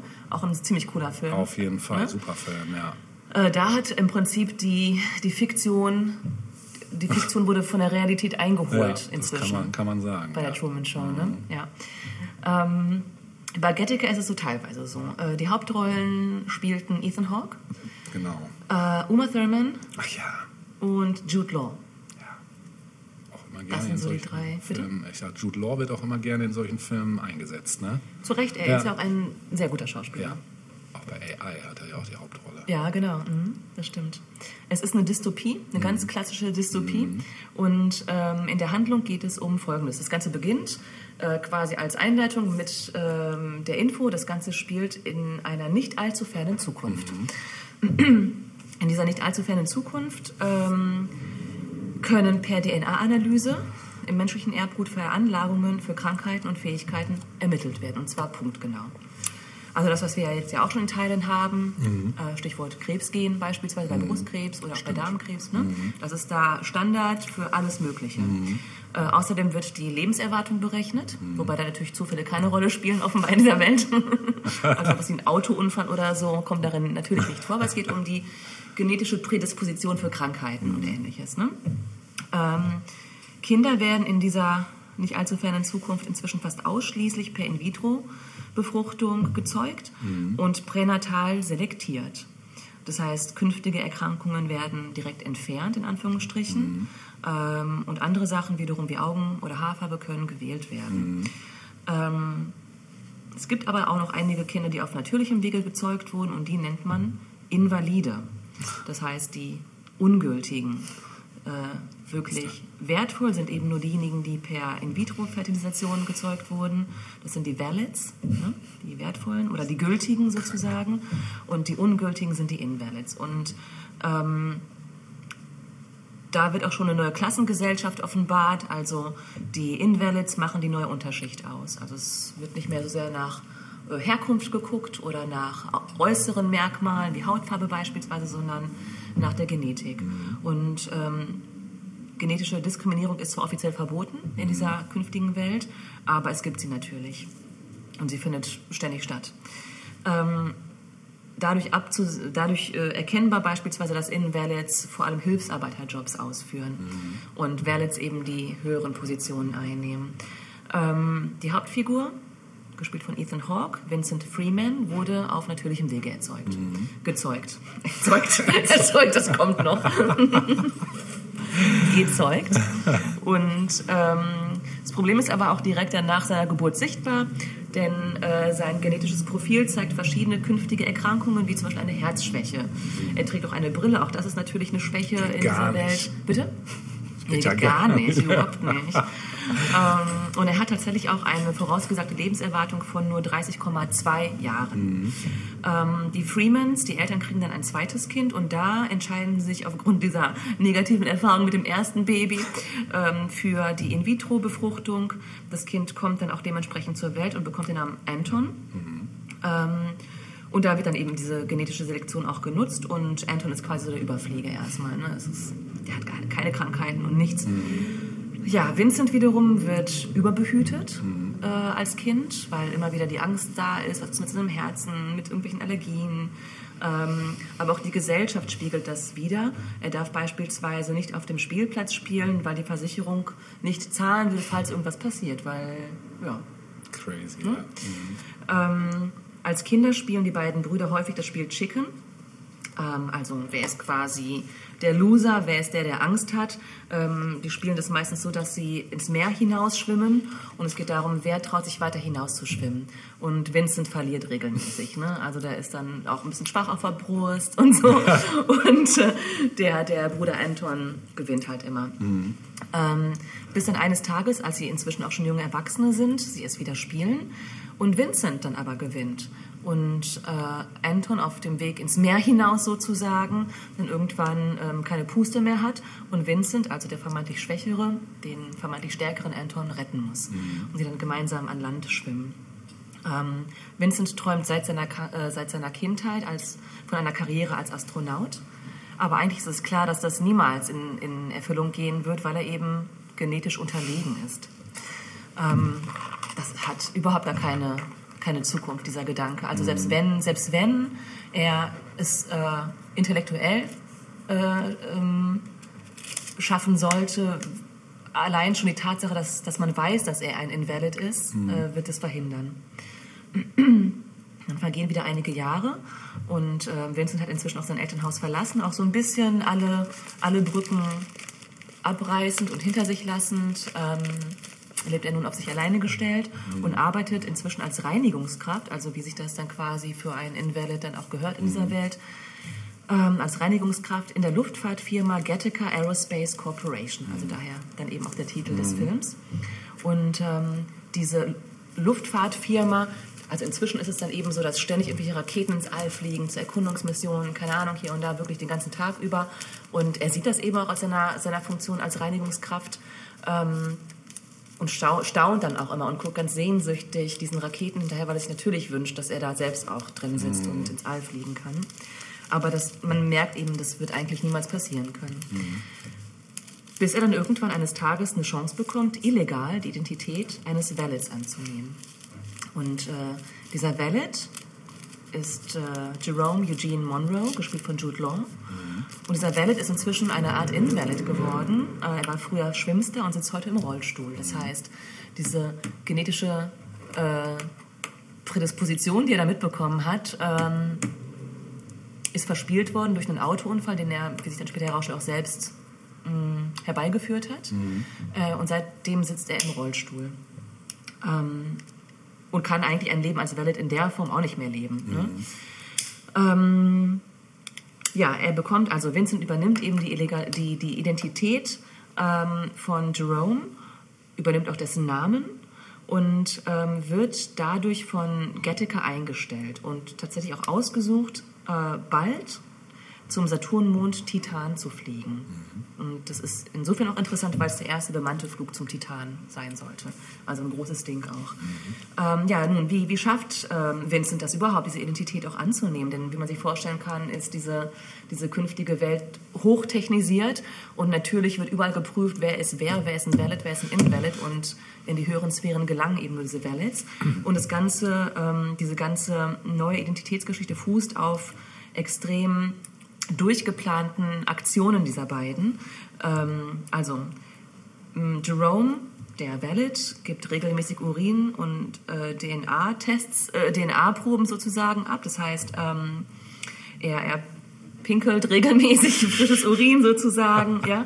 Ähm, dass sich dann ähm, Vincent irgendwie so zwischen die Hosenbeine da irgendwie klemmt, falls er da Urinproben, oder nicht falls, er muss täglich Urinproben abgeben, die er dann dadurch irgendwie diesen Trick abgeben kann. Ähm, diese DNA-Tests, die auch regelmäßig stattfinden, sobald jemand in diesen Gebäudekomplex gelangt, muss man mit, mit einem Zeigefinger da quasi Blut abgeben und es wird sofort geprüft, bist du der Passende, der, der hier auch rein darf. Ähm, da manipulieren die quasi die Fingerkuppen und füllen die mit Blut und also ist alles total irgendwie ausge, ausgefeilt. Ähm, Jerome ähm, nimmt auch regelmäßig eigene Haarproben und Haut, Hautschüppchen von seiner Haut, die dann, ja, genau, die dann ähm, Vincent wiederum ähm, vorsorglich verteilt an seinem Arbeitsplatz, falls es dann irgendwann mal Kontrollen geben sollte. Gleichzeitig muss er natürlich auch sicherstellen, dass er selbst keine Hautproben oder Haare von sich selbst irgendwie abgibt. Also da gibt es dann Szenen im Film, wo er dann wirklich ganz akribisch seine Haut abschrubbt und der Dusche, damit auch ja nichts, keine Hautschüppchen im Alltag von seinem Körper fallen können. Und ähm, ja. also es ist ein, es ist gruselig und es ist wirklich, also die, die Welt besteht nur noch daraus Ja. eigentlich. Ne? Und es ist eben immer nur auf dieses große Ziel gerichtet, irgendwann zum Titan zu fliegen. Fake the identity. Bitte? Faking identity. Ähm, so, und alles sieht erstmal soweit okay aus. Also das ähm, ist zwar sehr umfangreich, was sie da alles machen, aber es, ähm, es ist ja auch von Erfolg irgendwie ähm, gezeichnet, bis dann eines Tages, und zwar eine Woche vor diesem Titanflug, ein leitender Angestellter ermordet wird. Und man sich fragt, okay, ähm, wer ist das? Man erfährt dann auch, dass dieser leitende Angestellte ähm, wohl diesen Titanflug verhindern wollte, warum auch immer. Das spielt dann keine große Rolle mehr, aber irgendwie ist klar, okay, irgendwas ist hier so, ne? Ist nicht in Ordnung. Und ähm, ja, zeitgleich verliebt sich Vincent in seine Kollegin Irene, gespielt von Uma Thurman. ja. Sie wiederum ist ein Valid, aber mit, ähm, ich glaube auch mit einem Herzproblem tatsächlich. Also sie hat es trotzdem in diese Valid-Liga geschafft, aber es ist im Prinzip auch verständnisvoll, wenn es darum geht, eh, ihre eigene Rolle in dieser, in dieser Welt irgendwie einzuordnen. Aber auch vor ihr muss ähm, Vincent seine wahre Identität natürlich verbergen. Gut, die Morduntersuchungen starten und sie finden dann tatsächlich in der Nähe des, ähm, des Tatortes eine Wimper. Und wir sehen vorher, als eben dieser Angestellte gefunden wird und alle Mitarbeiter drumherum stehen, dass blöderweise aus äh, Vincents Lied eine einzelne Wimper fällt äh, auf so einen Vorsprung, da irgendwie auf so einen Mauervorsprung. Und genau diese Wimper wird eben gefunden von den ähm, Detectives und die wird überprüft. Und es stellt sich heraus, dass diese Wimper eben einem Invalid gehört, denn durch diese Wimper ist natürlich die ehemals alte Identität von Vincent sichtbar als Invalid und als damalige Reinigungskraft, die er heute natürlich nicht mehr ist. Und von da an beginnt eben die Suche nach diesem Invalid, also nach dieser alten Identität von Vincent. Und was das Ganze noch krasser macht, ist, dass einer der polizeilichen Ermittler Anton Vincents Bruder ist, der inzwischen Polizist geworden ist. Der erkennt aber Vincent gar nicht wieder, weil der sich seit Jahren nicht gesehen. Vincent sieht auch optisch ganz anders aus inzwischen. Ne? Und ähm, es gibt eigentlich am Ende nur noch eine einzige Chance, dass Vincent nicht auffliegt, weil die Zeit rennt gegen ihn. Er muss immer wieder Angst haben, dass er doch auffliegt. Die Flug zum Titan. Also wenn er erstmal die Erde verlässt und erstmal im All ist, so, gibt es erstmal kein Zurück mehr oder mal gucken, was passiert, wenn er dann irgendwann zurückkommt. Hier breche ich es erstmal ab, weil es wird noch spannend weitergehen. Aber ähm, das ist so die Grundstory. Ähm, kommen wir zur Filmatmosphäre. Und da wirst du mir gleich mal sagen, ob das unter Umständen auch ins Genre des Steampunk fallen könnte. Denn ähm, der Film hat eine bedrückende Atmosphäre. Ja, das stimmt. Auch, eine sehr, auch sehr clean, habe ich den Mhm. Sehr clean, Ja. sehr clean, so wie man sich äh, die Zukunft lange Zeit auch vorgestellt hat, vielleicht auch immer noch vorstellt. Ähm, Da kommt übrigens auch die Parallele zu Logan's Run, der auch sehr clean ist. Mhm. Und die Farben, die hier Einsatz finden, ähm, sind sofort auch auffällig, aber sie, sie variieren zwischen so einem kühlen hellblau, Mhm. also das, was du so, ne, also diese, ähm, Fast schon Cyan, ne? ja, und sehr glatt gebügelt alles, auch, auch, so, auch so die Formen alle sehr glatt und so, so stromlinienförmig. Ja. Auch die Archite Architektur ist so aufgebaut. Und gleichzeitig gibt es aber ähm, Teile des Films, vor allem auch dort, wo Vincent und Jerome zusammen wohnen in dieser Wohnung, die eher so Sepiafarben sind. Ja, stimmt. Also eher rückwärts gewandt Ja, ja. eigentlich. Interessante Kombi, finde ich. Warm auch dann. Warm, genau, Das ja. andere ist eher so kalt, ne? Ähm, auch witzig ist das, obwohl eben diese, diese, das Setting eher futuristisch anmutet und sehr geradlinig ist, also Dinge wie Autos, Kleidung und die Frisuren eher an die 50er Jahre angelehnt sind. Stimmt, ja. Auch total witzig, Ja. finde ich. Ähm,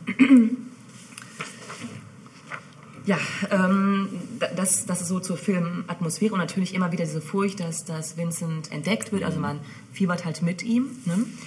Ähm, Interessant ist, dass ähm, wir natürlich Teile auch jetzt schon haben, also pränatale Diagnostik beispielsweise. Ja, ne? Und die Frage, machen werdende Eltern das oder machen sie es nicht? Mhm. Ähm, es ist ja auch durchaus immer noch mit Gefahren verbunden, teilweise.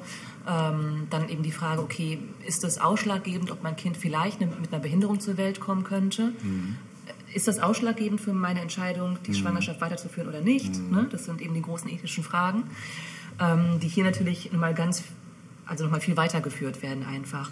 Und ähm, es gibt eine Szene im Film, die so richtig, ähm, ja, die das so richtig aufgreift. Also als ähm, die Eltern von Vincent das zweite Kind kriegen sollen und vor der Frage stehen, äh, soll das Ganze jetzt ähm, nochmal genetisch bearbeitet werden sozusagen, ähm, sagt der Arzt, der so ein ganz verständnisvoller Typ ist halt, ne, der sagt, sie möchten ihrem Kind doch den bestmöglichen Start ermöglichen.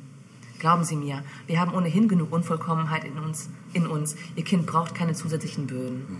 Und natürlich fragen sich dann Eltern, ja, also kann ich meinem Kind was anderes äh, zumuten? Natürlich soll es den bestmöglichen Start bekommen. Und das öffnet natürlich Tür und Tor für, für solche Geschichten Klar, letztlich. ja. Ne? Ja. Ähm, interessant ist, dass der Film, als er gedreht wurde, 1997, ähm, dass man da noch mittendrin war, das menschliche Genom zu entschlüsseln. Das ist erst 2003 vollständig äh, Mhm. Stimmt. Mhm. gelungen. Ähm, und der Film greift es quasi auf, noch bevor das tatsächlich Realität geworden Mhm. ist. Und auch heute arbeitet man dann inzwischen tatsächlich auch an Gentherapien. Also auch Mhm. das gibt es ja, wenn es um gewisse ähm, Erkrankungen des Blutes Mhm. beispielsweise geht. Und, ähm, und auch sowas wie äh, Genscheren, also auch was eher Neueres, ähm, sind ähm, ja, im Gespräch, um auch irgendwie einfach gewisse, ich bin jetzt keine, keine Biologin und das ist alles sehr rudimentär, aber dass man eben gewisse Teile quasi entfernt, die ähm, gesundheitlich schädlich sein könnten, beispielsweise gerade in Bezug auf Krebs oder sowas. Ne? Ähm, Also Erbkrankheiten auch, ne? zum Beispiel, genau. In Deutschland sind pränatale Eingriffe, die ins Erbgut von Embryonen eingreifen, ähm, mit einer Genschere verboten. Weltweit ist es aber nicht verboten. Also es gibt Länder, in denen es möglich ist und auch gemacht wird. Da ist China tatsächlich leider auch genau ähm, ja, ein Land, das sich da nicht so Zieren sich nicht so. zi- ziehen sich nicht so. Genau, ja. ähm, die Hauptthemen des Films sind natürlich technischer Fortschritt, aber vor allem auch äh, Sachen wie Diskriminierung. Ne? Hier eben einfach nur am Beispiel von äh, Prädisposition sozusagen. Behinderung ist, ist letztlich ein Thema, also auch der Punkt, dass zum Beispiel Jerome im Rollstuhl sitzt und ähm, von da an auch sich als, ja von, also ähm, sich auch nicht mehr wert genug fühlt, quasi am Alltag teil, teilzunehmen. Ähm, das ist auf jeden Fall was und natürlich auch die genetische Vorbestimmung. Ähm, in diesem Film bestimmt die Genetik den absoluten Lebensalltag und auch die, vor allem auch die Möglichkeiten. Ähm, und die Frage eben immer wieder, die aufkommt, ist, was hat einen Wert? Ne? Also was, was, was, was äh, bestimmt den Wert eines Menschen? Ist es ähm, ist es das, was du an, an Biologie mitbringst oder ist es das, was du an Herz mitbringst, sage ich jetzt mal ganz bildlich gesprochen? Aber auch, was bestimmt unser Weiterkommen und das Erreichen von Zielen. Also Mhm, ähm, Vincent wächst eben so auf, dass ihm nichts zugetraut wird. Er darf nichts machen, er wird überbehütet, weil man eben Angst hat, ihm könnte was zustoßen. Mhm. Ähm, nun ist er aber ein sehr ehrgeiziger Typ, weil er einfach diesen Traum hat und weil einfach dieses Interesse so groß ist an Raumfahrt, Mhm. dass er einfach durch, ähm, zum einen durch Intellekt, äh, zum anderen aber auch durch diesen großen Willen Mhm. es dann eben doch so weit bringt, äh, seinen Traumberuf ausüben zu können. Ähm, der Film floppte an den Kinokassen. Interessanterweise. Krass, das wusste ich auch nicht. Mhm. Also der Film kostete 36 Millionen und hat aber nur 12 Millionen eingebracht. Oh. Also es ist schon ein großes Verlustgeschäft Oh, ja, gewesen. heftig. Nichtsdestotrotz ist es tatsächlich ein ähm, Film, der auch ein Kritikerliebling ist. Mhm. Also ähm, er, wird, er wird von Leuten gemocht, die ihn geguckt haben. Mhm. Und selbst Profis, nämlich ähm, also NASA-Mitarbeiter, wissen diesen Film sehr zu schätzen. Es hat nämlich 2011 eine NASA-Umfrage gegeben nach dem besten Science-Fiction-Film, den es, der je gedreht wurde. Und Gattaca ist auf Nummer 1. Ehrlich? Ehrlich. Krass. Ja. Ich habe hier nochmal geguckt, Ja. was die anderen Filme in der Liste sind. Ja. Das wäre nochmal ganz Ja, interessant, das wäre interessant, ähm, ja. für uns zu erfahren. Also Ja. Gattaca auf Nummer 1, Ja. Contact Ja. von 1997, Ja. Metropolis haben wir auch schon besprochen, natürlich. Klassik, ja. The Day the Earth Stood Oh, Still von ja. 1951. Super Film, ja. Dann Woman in the Moon von 1929. Den kenne ich nicht. The Thing from Another World von 1951 und Jurassic Park wird auch sehr hoch angesehen Krass. unter NASA-Mitarbeitern. Das Ja. ist ja abgefahren. ja, das ist geil, oder? Wer hätte das gedacht? Den hätte ich jetzt auch nicht Jurassic Park. vermutet, ehrlich gesagt. Ja. Ja. Krass. Ja, den Geil. Film, wer ihn nicht kennt, wirklich empfehlenswert, Ja. hat auch nichts von, von also auch ästhetisch auch nichts eingebüßt, Nee, muss man voll. sagen. Finde ich, finde, ähm, der könnte genauso gut heute rauskommen. Zeitlos, ja. Finde ich, finde ich tatsächlich, ja. Absolut. So, wenn es jetzt darum geht, alle Potenziale auszuschöpfen, zu sagen, ich schaffe das, gibt es eigentlich nur einen, den ich jetzt spielen kann. Also vielleicht mal vorweg, ähm, dieses Thema ist ja quasi das Grundthema des Hip-Hop. Ne? Ja, stimmt. äh, from the bottom to the top mäßig Ja. und ich schaffe es. Und wer ist derjenige? Ja, das kann ja nur Herr West. Äh, Natürlich Herr West. Natürlich Herr West, der 2007 einen Song rausgebracht hat von der Graduation, Can't Tell Me Nothing. Geil. Und mit diesem Credo, Der sich jetzt scheiden lässt, ne? oder sie lässt ja sich richtig, scheiden. ja, aber Das ist ein vielleicht hat, anderes er, Thema. vielleicht hat er das auch zu oft zu Kim gesagt, Can't Tell Me Nothing. Ja, wahrscheinlich. Das hören wir jetzt. Ja, wait till I get my money right. I had a dream I could buy my way to heaven. When I awoke, I spent that on a necklace. I told God I'll be back in a second. Man, it's so hard not to act reckless. To whom much is given, much is tested. Get arrested, guess until he get the message. I feel the pressure under more scrutiny. And what I do, act more stupidly. Bought more jewelry, more Louis V. My mama couldn't get through to me. The drama, people suing me. I'm on TV talking like it's just you and me. I'm just saying how I feel, man. I ain't one of the Cosby's, I ain't go to Hill, man. I guess the money should have changed them. I guess I should have forget where I came from. Wait till I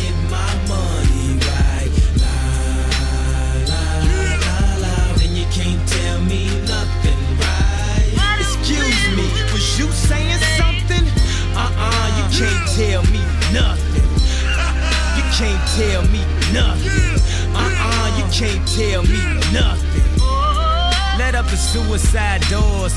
This is my life, homie. You decide yours. I know that Jesus died for us. But I couldn't tell you who the side was. So I parallel double park that motherfucker sideways. Old folks talking about back in my is my day. Class started two hours ago. Oh, am I late? No, I already graduated. And you can live through anything if magic made it. They say I talk with so much emphasis. Ooh, they so sensitive. Don't ever fix your lips like collagen to say something where you gon' end up apologizing. Let me know if it's a problem then. Alright, man, holla then. Wait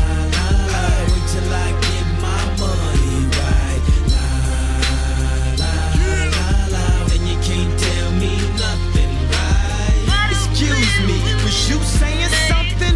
Uh-uh, you can't tell me nothing. You can't tell me nothing. Uh-uh, you can't tell me nothing. Let the champagne splash, let that man get cash, let that man get past. He don't even stop to get gas. If he could move through the rumors, he could drive off of fumes, cuz. I he move in a room full of no's? I stay faithful in a room full of hoes? Must be the pharaohs, he in tune with his soul. So when he buried in a tomb full of gold. Treasure, what's your pleasure? Life is a uh, depending how you dress her. So if the devil wear Prada, Adam, Eve wear nada, I'm in between, but way more fresher but way less effort. Cause when you try hard, that's when you die hard. Your homies looking like why God when they reminisce over you, my God.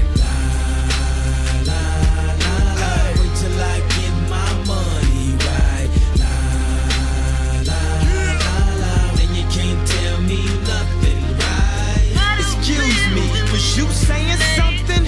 Uh-uh, you can't tell me nothing. You can't tell me nothing. Uh-uh, you can't tell me nothing. La la la Wait till I get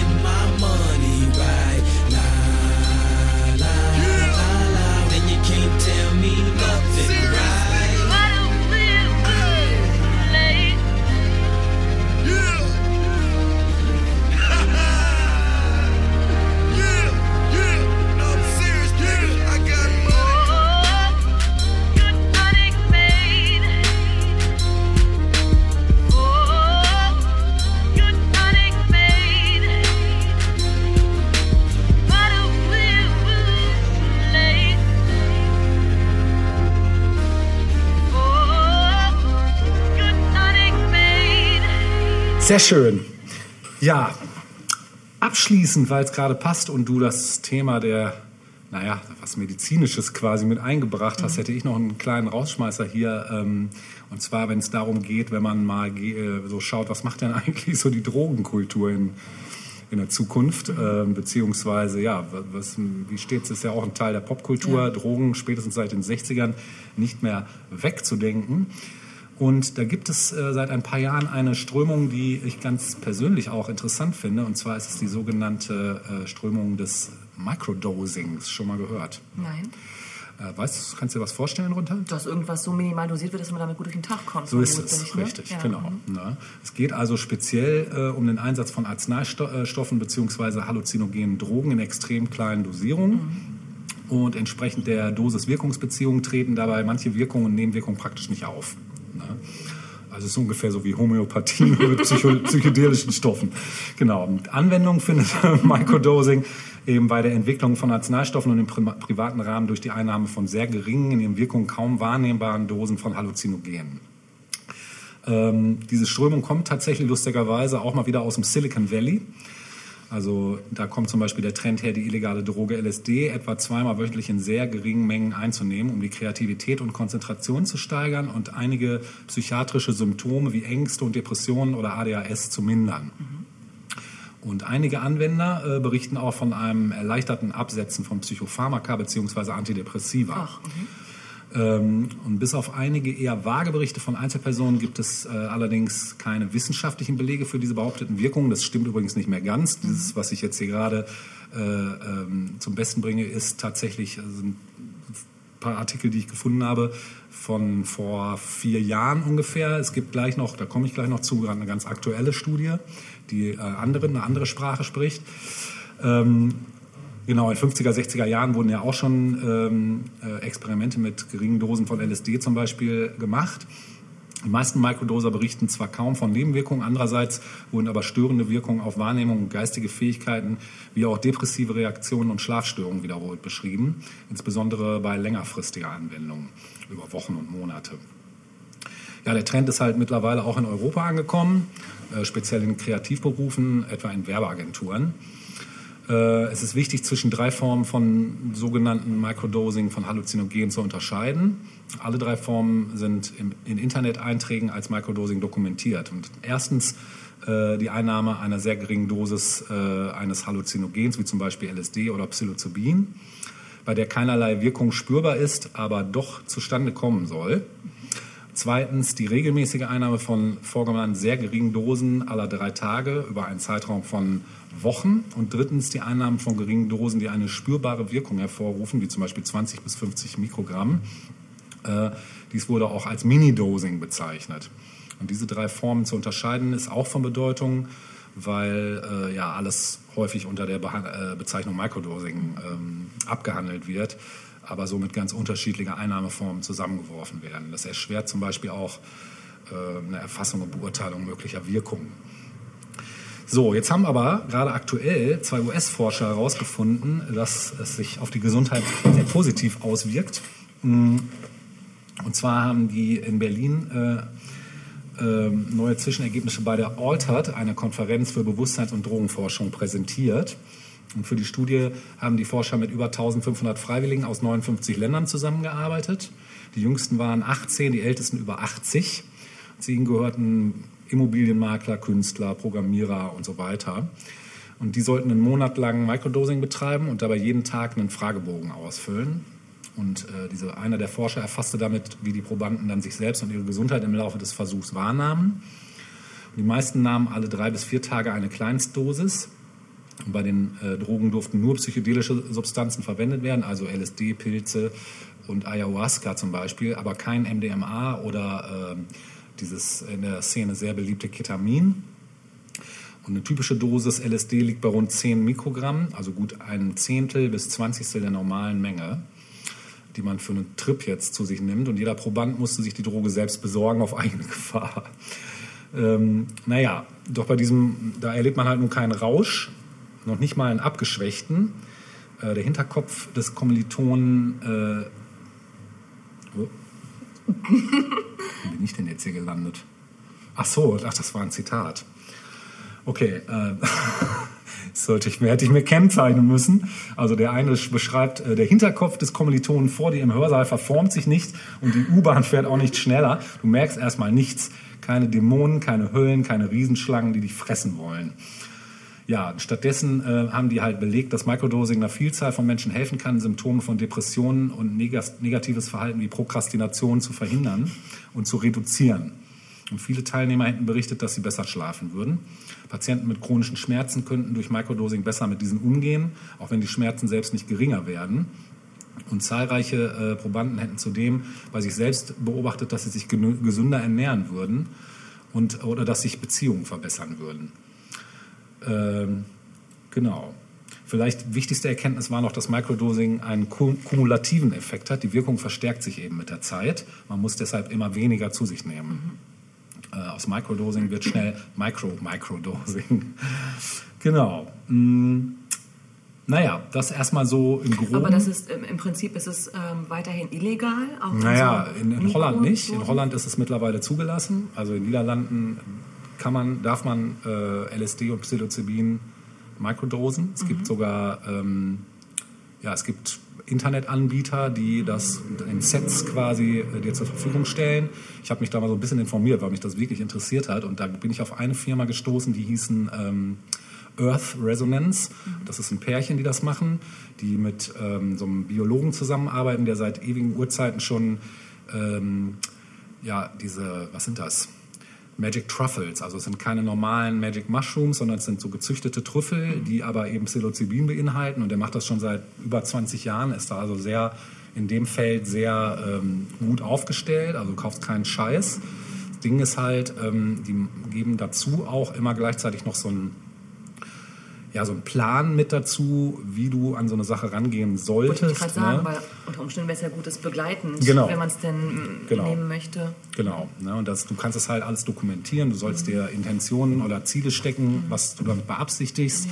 Ähm, Andererseits normale Tabletten wie äh, Ibu oder was, ähm, da steht ja auch im, Beipack, im Beipackzettel, wie du es verwenden sollst. Das natürlich stimmt. kannst du das auch anders verwenden, als es eigentlich gedacht ist. Das, das stimmt. Ah. Jetzt ist halt natürlich, das ist klar, die, die, die Schattenseite der Medaille immer. Äh, Ja, ich will damit sagen, dass mh, eine, norma- eine normale Schmerzmitteleinnahme beispielsweise ja auch äh, voraussetzt, dass du damit ähm, äh, verantwortungsbewusst umgehst. Ja, ja, klar, Ne? auf jeden Fall. Also das sollte man natürlich sowieso, ne, davon abgesehen. Und ähm, ja, man soll ähm, aufs äh, das Setting natürlich äh, achten, man soll auf seine Stimmung achten, man soll also ganz genau gucken, wie, ähm, wie schlägt man drauf, also ne, wie schlägt man drauf an. Und man soll erstmal mit einer Mini-Dosis anfangen, gucken, was passiert. Und dann kann man immer noch steigern. Man soll also nicht gleich, keine Ahnung, mit einem Gramm oder sonst was anfangen, sondern erstmal die Hälfte oder noch weniger. Und dann, also es ist, äh, liest sich da auf der Seite echt ganz gut, auch sehr, ähm, man hat nicht das Gefühl, dass man da irgendwo zwielichtig irgendwas bestellt, was vielleicht, keine Ahnung, whatever ist. Ne? Also man fühlt sich da gleich gut aufgehoben, man hat auch einen direkten Kontakt wohl zu denen, wenn man äh, das bestellt. Man kann also jederzeit mit denen in Kontakt treten, per Mail oder Telefon. Ähm, die haben auch im Internet, meine ich, zwei, drei Clips zu dem Thema noch gehabt, äh, wo sie das näher erklären. Muss ich mal gucken, muss ich mal raussuchen. Naja, und unter Umständen, wenn, wenn Leute gewisse Probleme beheben wollen und da sowieso schon ärztlich begleitet werden, wäre es ja was, das man mit seinem Arzt oder seiner Ärztin besprechen könnte. Ja, zum Beispiel. Sollte, genau. Ne? Das ist ja auch zum Beispiel schon Bestandteil in Am- Amerika. äh, In der Psychiatrie werden ja auch solche Stoffe Mhm. schon eingesetzt. Ne? Das heißt, äh, in den medizinischen Bereichen, auch in, dem, äh, in der also psychologisch oder psychiatrischen Geschichte, wird eben schon auch schon seit längerem äh, werden solche Stoffe wirklich therapeutisch eingesetzt. Ne? Ähm, genau, diese, die Untersuchungen laufen halt weiter, sollen sich jetzt auch noch auf Patienten von zum Beispiel Schlaganfällen oder Menschen mit Tourette-Syndrom und Süchtige äh, konzentrieren, um zu gucken, was das da macht. Ne? Ja, ja. Also das ist erstmal sehr interessant. Ja, und ähm, die britische Beckley Foundation führt gerade die erste klinische Studie zu Microdosing durch. Ne? Ja, das wollte ich noch mal so Interessant. Abschließend Ja. der ersten, äh, der zweiten, zweiten Teils wollte ich das noch mal so in den Raum stellen, was da gerade so passiert. Ne? Ähm, Musikstück hätte ich auch noch als Rausschmeißer. Dann mach das mal. Ja, soll ich das noch hinterher knallen? Ähm, wir bleiben in England, wie die Beckley Foundation. Das ist der Bezug jetzt, ne? genau. Ja, und du, du hast vorhin schon mal, äh, nee, beziehungsweise, wann hatten wir die Frage denn? Wir hatten die Frage noch gar nicht so direkt. Aber wir haben ja im Vorfeld herausgefunden, dass es ja eher eine düstere Thematik hier Ja. so bei uns so ist. Und so Sachen wie äh, Menschlichkeit oder auch Liebe, Zwischenmenschlichkeit so ein bisschen auf der Strecke bleiben äh, oder geblieben sind bisher oder kaum äh, Erwähnung fanden. Deshalb dachte ich, vielleicht spielen wir doch mal ein Lied, was diese Frage aufwirft von der britischen Combo The KLF, äh, nämlich What Time is Cool. Love. Und damit, damit möchten wir euch jetzt aus diesem zweiten Teil entlassen und nächste Woche sehen wir uns wieder zum dritten Teil. Halleluja. Auf jeden Fall. Sehr schön. Seid gespannt. Ja, genau. Macht's gut. Bis dann. Tschüss.